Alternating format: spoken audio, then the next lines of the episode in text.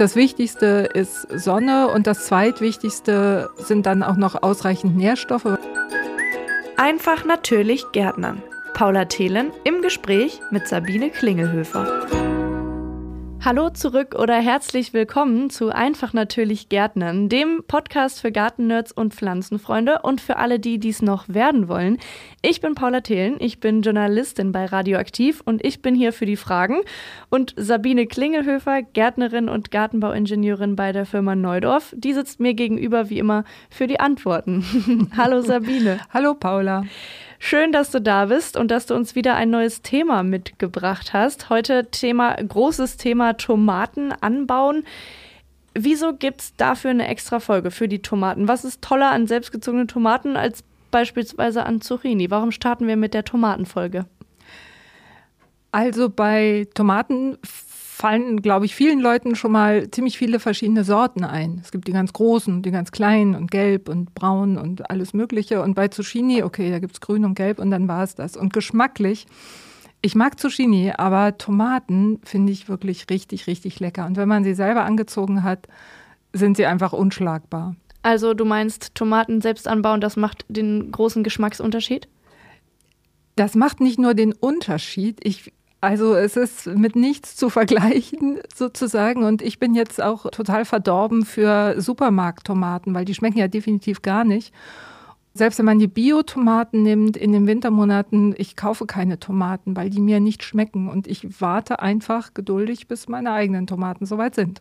Ist das denn so als ersten Überblick viel Mühe? Also ist es die Mühe wert oder ist es sowieso ein ganz kleiner Aufwand? Na, das ist jetzt ein bisschen Gewissensfrage, aber großer Aufwand ist es nicht. Man muss sie einmal einpflanzen und da ein paar Sachen beachten, wie immer. Und dann ein bisschen pflegen, aber auch nicht galaktisch viel. Also insofern, es ist auf jeden Fall die Mühe wert, natürlich. Was hätte ich auch für eine andere Antwort von dir erwarten können? Aber wenn wir mal bei einem ersten Überblick bleiben, was muss ich denn beachten? Also was kannst du uns vorher mitgeben, was man vorm Anbau wissen sollte? Sonne, Sonne, Sonne. Das ist so das Allerwichtigste bei Tomaten und äh, die Abwesenheit von Regen ist auch ziemlich gut. Das heißt, wer ein Gewächshaus hat oder handwerklich geschickt ist und sich so einen Regenschutz für die Tomaten basteln möchte oder einen kauft, geht ja auch, der ist richtig gut dran, weil das ist das Einzige, was wirklich kritisch sein könnte. Wenn es ein verregneter Sommer wird, dann werden Tomaten schnell krank. Aber wirklich das Wichtigste ist Sonne und das zweitwichtigste sind dann auch noch ausreichend Nährstoffe, weil davon brauchen Tomaten mehr als Salat zum Beispiel. Okay. Und was ja auch immer eine wichtige Frage ist, wann geht's damit los? Also abgesehen mal davon, dass man natürlich auch bei diesem Thema wahrscheinlich in ganz unterschiedlichen Stadien anfangen kann oder das dazu kaufen kann, darauf können wir gleich noch eingehen. Aber wann pflanze ich das aktiv auf meinen Balkon oder in meinen Garten raus? Also ganz klassisch ist es nach den Eisheiligen und die sind ja, wie jeder weiß, äh, Mitte Mai vorbei. Also da ist die heilige Sophie vorbei und dann ist klassischerweise keine Frostgefahr mehr, weil Tomaten sind total frostempfindlich. Also bei Frost gehen die kaputt oder werden zumindest äh, ganz schön geschädigt und deswegen sollte man bis Mitte Mai warten, wenn man in so einer Weinbaugegend wohnt, dann natürlich auch entsprechend eher, aber vor Anfang Mai würde ich auf gar keinen Fall rausgehen. Okay, dann sind wir ja da schon bei den kleinen Pflanzen. Wenn ich da jetzt aber eben diesen Schritt vorweg denke, kann ich die selbst anziehen, also aus dem Samenkorn eine ganze Tomate schaffen? Ja, das schaffst du. Das geht sehr gut, wenn man so ab Ende Februar, Anfang März kann man aussehen. Da haben wir ja auch eine schöne Podcast-Episode zugemacht zum Thema Aussehen. Das heißt, ich kaufe Samen oder habe vielleicht sogar eigenen Samen, den ich aussehe und ziehe die erstmal in so kleinen Töpfchen an, bis sie die ersten drei Blätter haben. Dann kann ich sie vereinzeln, also pikieren in kleinere, also etwas größere Töpfchen, um sie dann schließlich in den Endtopf oder eben nach draußen zu setzen. Aber so lange behalte ich sie auf der Fensterbank schön warm, immer schön gießen. Und ja, da brauche ich eigentlich dann nur beim Wachsen zuzugucken. Also im Frühjahr müssen die Zimmerpflanzen ein bisschen Platz schaffen auf der Fensterbank. Wie ist das denn? Du hast jetzt gerade gesagt, man kann diese Samen kaufen oder man hat selbst schon welche. Kann ich die einfach aus meiner Tomate in ein kleines Erdtöpfchen drücken oder wie entsteht aus den Kernen in der Tomate eine Tomatenpflanze? Ja, ich kann die aus meinen Tomaten rauspulen, wobei ich da ein bisschen aufpassen sollte. Also es gibt die sogenannten F1-Hybriden.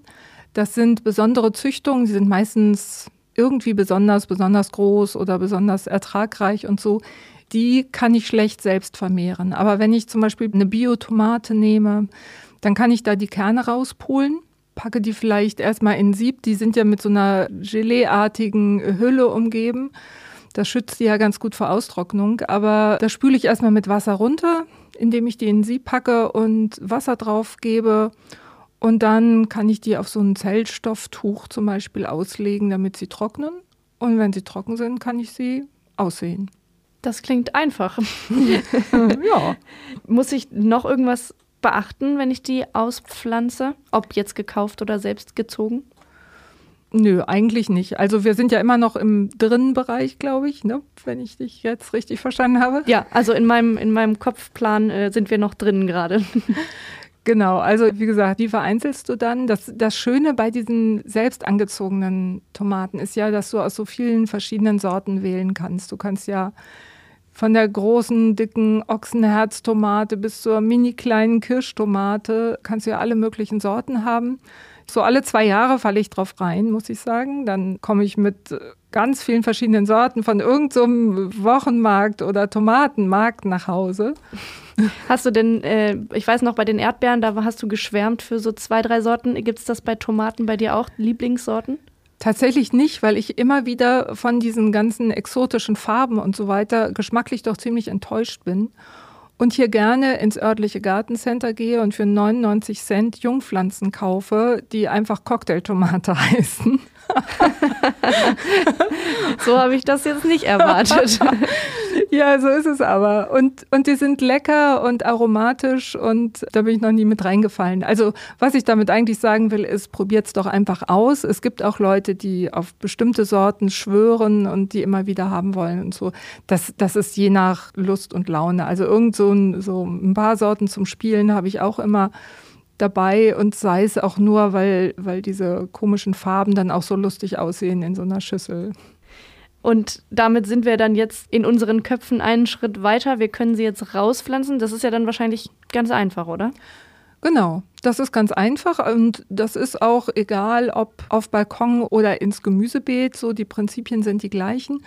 Vielleicht ein paar Worte, wenn man es auf dem Balkon machen will. Da sollte das Gefäß so mindestens 10 Liter fassen und unbedingt unten ein Abzugsloch haben, damit das überschüssige Wasser auch abziehen kann. Und das ist eigentlich schon alles, was auf dem Balkon anders ist als im Freien. Ja, und dann pflanze ich die ein. Also sagen wir mal, ich bin im Gemüsegarten, ich schaufle erstmal ein Loch. Ich mache das gerne auch mit dem Spaten, wenn ich einen großen Wurzelballen habe. Und das Loch mache ich im Gegensatz zu allen anderen Pflanzen bei Tomaten deutlich tiefer, als es sein müsste. Also ich mache es ungefähr doppelt so tief, wie der Wurzelballen hoch ist, sodass ein gutes Stück vom Haupttrieb in der Erde landet. Das macht man bei keiner, ich glaube wirklich bei keiner anderen Pflanze oder bei wenigen anderen Pflanzen, aber es ist sehr, sehr empfehlenswert, weil die an dem Stiel auch noch Wurzeln bilden können. Ich hätte mir dann jetzt vorgestellt, dass das dann weggammelt, also das passiert nicht. Nee, das passiert nicht. Also da habe ich jetzt wirklich jahrzehntelange Erfahrung. nee, passiert nicht. Was man dabei beachten muss, damit es nicht gammelt, ist, dass man alle Blätter, die dann unter der Erde wären, dass man die abknipst, also richtig abbricht. Muss man gar nicht schneiden, sondern brechen ist bei Tomaten immer da das Beste. Dann sind die rückstandsfrei sozusagen weg. Und dann pflanze ich die eben, wie gesagt, so tief wie möglich. Mm, meine Oma hat neben die Tomaten immer so einen kleinen Blumentopf mit eingebuddelt. Ist das sinnvoll? Ist das eine gängige Sache oder hat meine Oma da sich irgendwas überlegt? Deine Oma war eine sehr kluge Frau. das gebe ich ihr weiter. Ja, super. Ähm, ja, das ist eine gute Idee, weil Tomaten ziemlich viel Wasser brauchen. Also die muss man schon ganz schön viel gießen. Und wenn ich wenig Zeit habe oder unter Zeitdruck bin, dann will ich auch so einen dicken Schwall Wasser da dran gießen. Aber so schnell zieht das Wasser ja nicht ein. Und deswegen ist das so ganz schlau, wenn ich so einen leeren Topf bodentief einbuddle und das Wasser in diesen leeren Topf reingieße, weil da kann es dann langsam, aber sicher wegsickern. Also das ist eine sehr gute Idee, das kann man gut machen. Also ist das so ein bisschen wie der Gießrand bei Rosen oder so? Oh, Mensch, Paula. Ich lerne von der Besten. ja, wirklich super. Ja, genau. Das äh, ersetzt fast den Gießrand oder ist eine gute Alternative zum Gießrand. Mhm. Aber wenn man jetzt keinen extra Blumentopf übrig hat, könnte man auch diesen Gießrand machen?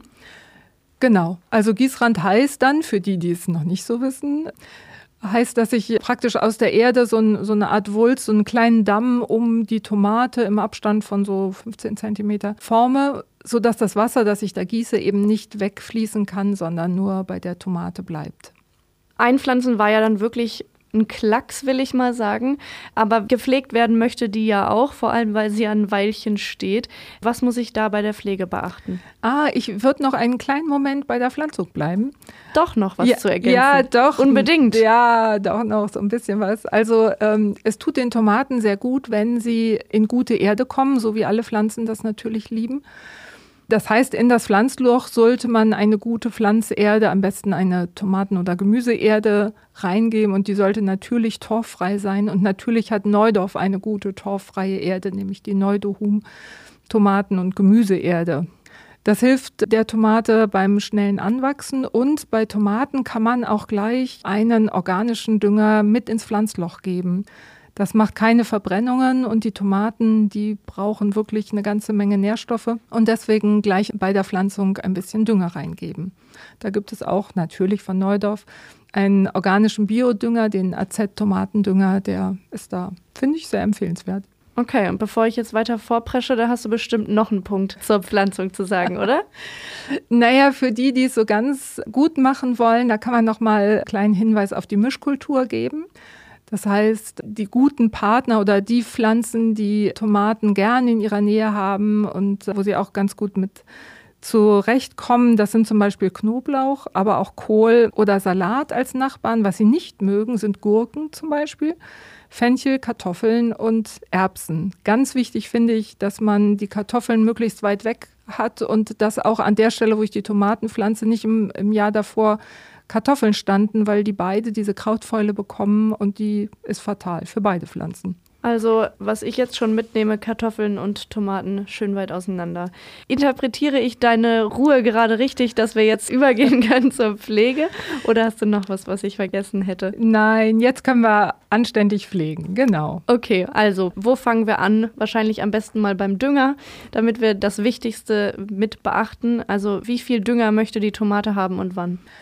Genau, also einmal hatte ich ja schon gesagt, bei der Pflanzung und dann so im Juli sollte sie nochmal einen Dünger kriegen, weil dann ist das von der Pflanzung von Mitte Mai aufgebraucht und dann braucht sie nochmal so einen Tomatendünger als Unterstützung, damit sie noch bis zum September, Oktober noch ihre Früchte fertig kriegt. Und wir haben ja in der letzten Folge, als wir über Tomaten auf dem Balkon gesprochen haben, auch schon ein bisschen über die Tomate an sich geredet.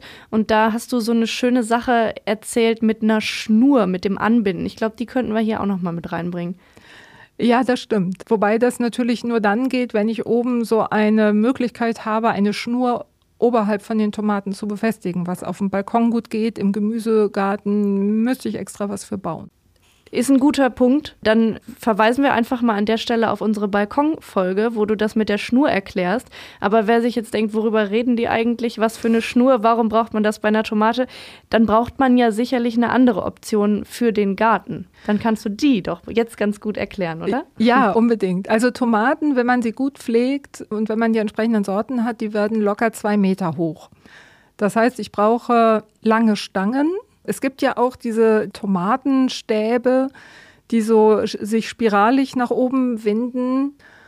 Also meine Tomaten werden immer größer und ich komme mit diesen kleinen kurzen Dingern nicht zurecht. Vielleicht pflege ich sie aber auch zu gut, keine Ahnung. Ähm, also ich nehme die großen, langen, zwei Meter Bambusstangen, schiebe die in den Boden. Die haben halt den Vorteil, dass sie auch im Boden nicht verrotten. Die kann man jedes Jahr wieder nehmen. Und dann muss ich halt jedes Mal nach dem Wachstumsschub oder wenn es nötig ist, die Tomate anbinden, weil sonst der Wind die ganz schnell umknickt oder auch einfach durch den Fruchtbehang sie so schwer wird, dass sie abknicken. Also einfach mit einer Schnur, die man am besten über Kreuz legt, befestigen, damit es nicht scheuert. Also in Form einer Acht, vielleicht ist das klarer, um den Stab binden und um den Trieb von der Tomate binden und dann eben festbinden. Wer will, kann sich natürlich so ein kleines Gerüst machen, dass oben eine Querlatte über alle Tomaten rübergeht und dann komme ich mit der Schnur. und dann kann ich von oben eine Schnur runterlassen bis kurz über den Erdboden. Da bin ich die Schnur an der Tomate fest, locker, damit Dickenwachstum möglich ist. Und dann winde ich die Tomate um diese Schnur herum. Und zwar am besten gegen den Uhrzeigersinn. Und ich brauche sie wirklich nur so leicht immer drumherum winden. Ich muss sie dann eben nicht jedes Mal festbinden mit irgendwelchen Bändern, wo ich dann wieder eine Schere brauche, die ich nicht finde oder so. Also ich finde das mit der Schnur eben sehr einfach und easy zu machen. Mit der Schere, da triffst du bei vielen gerade wahrscheinlich einen Nerv. Ich glaube, das ist ein gängiges Problem tatsächlich. Wie sieht es denn aus? Du hast eben gesagt, Tomaten mögen kein Regenwasser, also man könnte ein Dach drüber machen. Dann muss man ja aber sicherlich auch draußen im Gemüsebeet gießen, oder? Ja, das stimmt. Wobei ich das ja bei unseren Sommern, die wir hier manchmal jetzt schon hatten, ja auch machen muss, selbst wenn kein Regenschutz da ist, weil es im Sommer so wenig regnet. Also Regen oder Wasser ist sehr wichtig für Tomaten auf jeden Fall und auch eine gleichmäßige Wasserversorgung. Es gibt wirklich so ein Schadbild, das nennt sich Blütenendfäule und da kriegen die gegenüber von dem Stielansatz kriegen die so äh, nekrotische Flecken, heißt das. Also das Gewebe stirbt ab. Das sieht aus wie so ein, so ein Schorf, aber als großkreisrunde Fläche. Und äh, das ist eine Folge von unregelmäßiger Wasserzufuhr sozusagen. Das heißt, nochmal zusammengefasst, wie regelmäßig ist regelmäßig und wie viel muss dann da dran gekippt werden? Also ich kann das jetzt nicht in Litern sagen, aber schon, wenn es richtig, richtig heiß ist, im blödsten Fall muss man da jeden Tag gießen. Spätestens jeden zweiten Tag, also spätestens wenn die schlapp machen, dann natürlich auf jeden Fall. Aber am besten ist es wirklich jeden Tag, die Tomaten dann zu gießen. Bei richtiger Hitze. Ansonsten, wie gesagt, reicht es auch alle zwei, drei Tage. Und wenn die Pflanze so hoch wird, muss ich dann irgendwann oben oder unten was abschnibbeln oder lasse ich die einfach wachsen, solange sie will? Ja, sehr gute Frage. Also in den Büchern steht immer, dass man so ab September oben abschneiden soll, weil das wird dann sowieso nicht reif. Ich mache das aber immer erst im Oktober. Ich bringe das im September einfach noch nicht über mich und hoffe immer, dass es noch warm genug ist, dass die noch nachreifen. Also dann kann man oben aber wirklich, also spätestens Anfang Oktober oben abschneiden, weil die Kraft kann lieber in die vorhandenen Früchte gehen. Und was man auch machen sollte, ist, dass man unten die braun werdenden Blätter entfernt und auch die Blätter, die vielleicht gerade am Anfang noch den Boden berühren. Weil es gibt einfach Krankheiten, die vom Boden aus die Pflanze befallen und dann ist es ganz schlau, wenn die Blätter eben nicht auf den Boden reichen. Einen Sommer lang hatte ich mal einen Balkon, der war groß genug, um darauf Tomaten zu haben. Und natürlich hatte ich dann Tomaten. Und meine Tomatenpflanze wurde immer höher und höher. Aber das Dickenwachstum, was du eben angesprochen hast, das gab es gar nicht. Also die war super dünn, aber super hoch. Wie kann ich das denn irgendwie ausgleichen? Gibt es da eine Möglichkeit? Hast du denn gedüngt? Vielleicht hast du mich erwischt. Ich glaube schon. Ja, also das ist wirklich, es gibt beeindruckende Fotos von Tomaten gedüngt und nicht gedüngt. Da ist die nicht gedüngte ungefähr halb so groß zum Ende des Jahres. Also das Düngen ist nicht nur was, damit wie neu auf Geld verdienen, sondern es hilft wirklich, sowohl bei der Ernte als auch bei der Vitalität der Pflanzen. Die bleiben einfach gesünder. Das ist wie bei uns Menschen, wenn wir uns schlecht oder gar nicht ernähren, das ist auch keine gute Idee. Ja, ich glaube, da hast du einen wunden Punkt getroffen, äh, wortwörtlich. Die, der Balkon hat sich nicht gehalten und die Tomaten auch nicht. Aber wenn wir schon bei dem Thema sind, was mache ich denn über Winter mit den Tomaten? Kann ich die einfach stehen lassen und bleibt die dann äh, für den Rest meines Lebens da oder geht die am Ende? Ja, sie, sie geht und wenn du es gut machst, dann kann sie Kompost werden. Aber mit dem ersten Frost ist sie hin, egal ob Balkon oder der Garten draußen. Und es bringt auch nichts, sie reinzuholen, weil ihr einfach das Licht fehlt. Also die Lichtintensität und auch die Lichtlänge. ist im Winter überhaupt nicht mehr nach ihrem Geschmack. Die gehen dann einfach ein. Also mit Beginn des Frostes trennen sich eure Wege. Das ist ja eine tragische Sache. Aber es können ja neue kommen. ja, vielleicht. Aber, und was ist mit den grünen Tomaten, die dann noch dranhängen? Kann ich die noch abmachen und kriege ich die noch rot, außer sie anzumalen? ja, also man kann sie bei Zimmertemperatur ganz gut lagern. Und die meisten reifen wirklich noch nach. Das sieht man dann einfach. Die schmecken, wenn man ehrlich ist, nicht mehr ganz so gut wie den Sommer über. Aber auf jeden Fall sind es dann immer noch die eigenen und allein deswegen schmecken sie natürlich schon besser als alles andere. Und man kann sie auch, vielleicht noch ein Tipp am Rande, in der Nähe von Äpfeln lagern, weil Äpfel sondern Ethylen ab. Weswegen man Äpfel ja grundsätzlich immer separat von allem anderen Obst und Gemüse lagern sollte. Aber im Fall der grünen Tomaten ist das hilfreich. Also da würde ich die Tomaten zu den Äpfeln legen, dann werden die noch ein bisschen schneller reif. Wo lagere ich denn Tomaten idealerweise? Nicht im Kühlschrank. Im Kühlschrank, ich weiß nicht warum, aber da verlieren sie sehr schnell ihr Aroma. Das verschwindet einfach. Also am besten schön ist, wer einen Keller oder einen Schuppen hat oder so. Und ansonsten lieber noch länger am Strauch lassen und später pflücken, als auf einmal alles pflücken und dann nicht wissen, wohin. Und durch die Balkonfolge bin ich ja jetzt so ein übertrieben gesagt Mini-Profi geworden. ich weiß immer noch nicht die Hälfte, aber ich weiß, es gibt noch dieses Ausgeizen. Wofür ist das gut?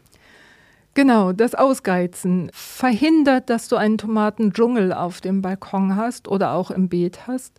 Also Tomaten haben einfach diesen Drang, sich zu verzweigen, immer und ständig. Das können Sie auch gerne machen, aber das hat zur Folge, dass die Früchte immer kleiner werden, weil es immer mehr Früchte gibt, dafür wie gesagt immer kleinere. Und es hat auch zur Folge, dass man irgendwann so viele Triebe hat, dass man gar nicht mehr weiß, welchen man anbinden soll und wie. Und also ich finde das absolut unübersichtlich dann. Deswegen heißt es, dass man die Seitentriebe entfernen sollte und das nennt man Ausgeizen. Frag mich nicht, warum Ausgeizen, keine Ahnung. Aber letztlich ist es das Entfernen der Seitentriebe. Seitentriebe erkenne ich woran? Ja, das scheint schwierig zu sein. Das sehe ich manchmal auch bei Nachbarn, die in meiner Urlaubszeit gießen und pflegen, aber das mit dem Ausgeizen ist schwierig. Also letztlich kann man auch wenn man sich unsicher ist, was da in so einer Blattachsel wächst, dann lässt man es einfach ein bisschen wachsen. Und irgendwann, wenn es so drei, vier Zentimeter spätestens lang ist, dann sieht man, dass es ein Trieb wird oder ob es einfach nur ein weiteres Blatt wird. Das kann man sehen und man kann auch dann noch diesen Trieb, selbst wenn er schon 20 Zentimeter lang ist, kann man ihn immer noch abbrechen. Das heißt, Seitentriebe entstehen aus Blattachseln. Ganz genau. Immer da, wo vom Haupttrieb ein Blatt abzweigt, daraus kommt ein Seitentrieb. Okay, und du hast gerade schon gesagt, den kann man abbrechen, auch wenn einem der erst nach 20 Zentimeter Wachstum auffällt. Ja, genau. Manchmal ist das so oder man war eben lange weg oder warum auch immer das geht. Und besser ist es immer, den auszubrechen, als abzuschneiden, weil beim Abschneiden bleibt immer noch so viel übrig, dass die Tomate da genau an der gleichen Stelle wieder einen Trieb losschickt ausgefuchstes Gemüse. ja, genau. Das klingt nach einem super Schlusswort, aber natürlich nicht, ohne dich nach deinen drei Supertipps für Supertomaten zu fragen. Ja, gerne. Also Düngen nicht vergessen, ist bei Tomaten wirklich wichtig. Zweiter Tipp ist für gleichmäßige Wasserversorgung sorgen, also regelmäßig gießen und das Ausgeizen wirklich ernst nehmen, weil ansonsten wird es einfach blöd. Wenn du jetzt noch gesagt hättest, den Boden gut vorbereiten, dann hätte ich gesagt, das klingt nach dir. Das sind mal ganz neue Tipps, aber ich finde es super. Ich konnte wieder einiges mitnehmen. Ich hoffe, ihr auch. Falls ihr noch Fragen habt, dann schaut am besten als erstes mal in unsere Show Notes. Da haben wir nämlich alles, worüber wir hier gerade so Schönes geredet haben, nochmal aufgelistet. Auch alle Links zu allen anderen Infos sind da mit drin. Und wenn eure Fragen darüber hinausgehen, dann schreibt am besten Neudorf direkt per Instagram oder Facebook eine Nachricht oder ihr ruft an und eine Nummer, die findet ihr auf neudorf.de. Und Neudorf schreibt man mit Doppel-F. Und damit sage ich an dieser Stelle Tschüss und bis zum nächsten Mal. Genau, Tschüss. Das war der Podcast Einfach natürlich Gärtner mit Paula Thelen und Sabine Klingelhöfer. Mehr zum Thema gibt's auf neudorf.de.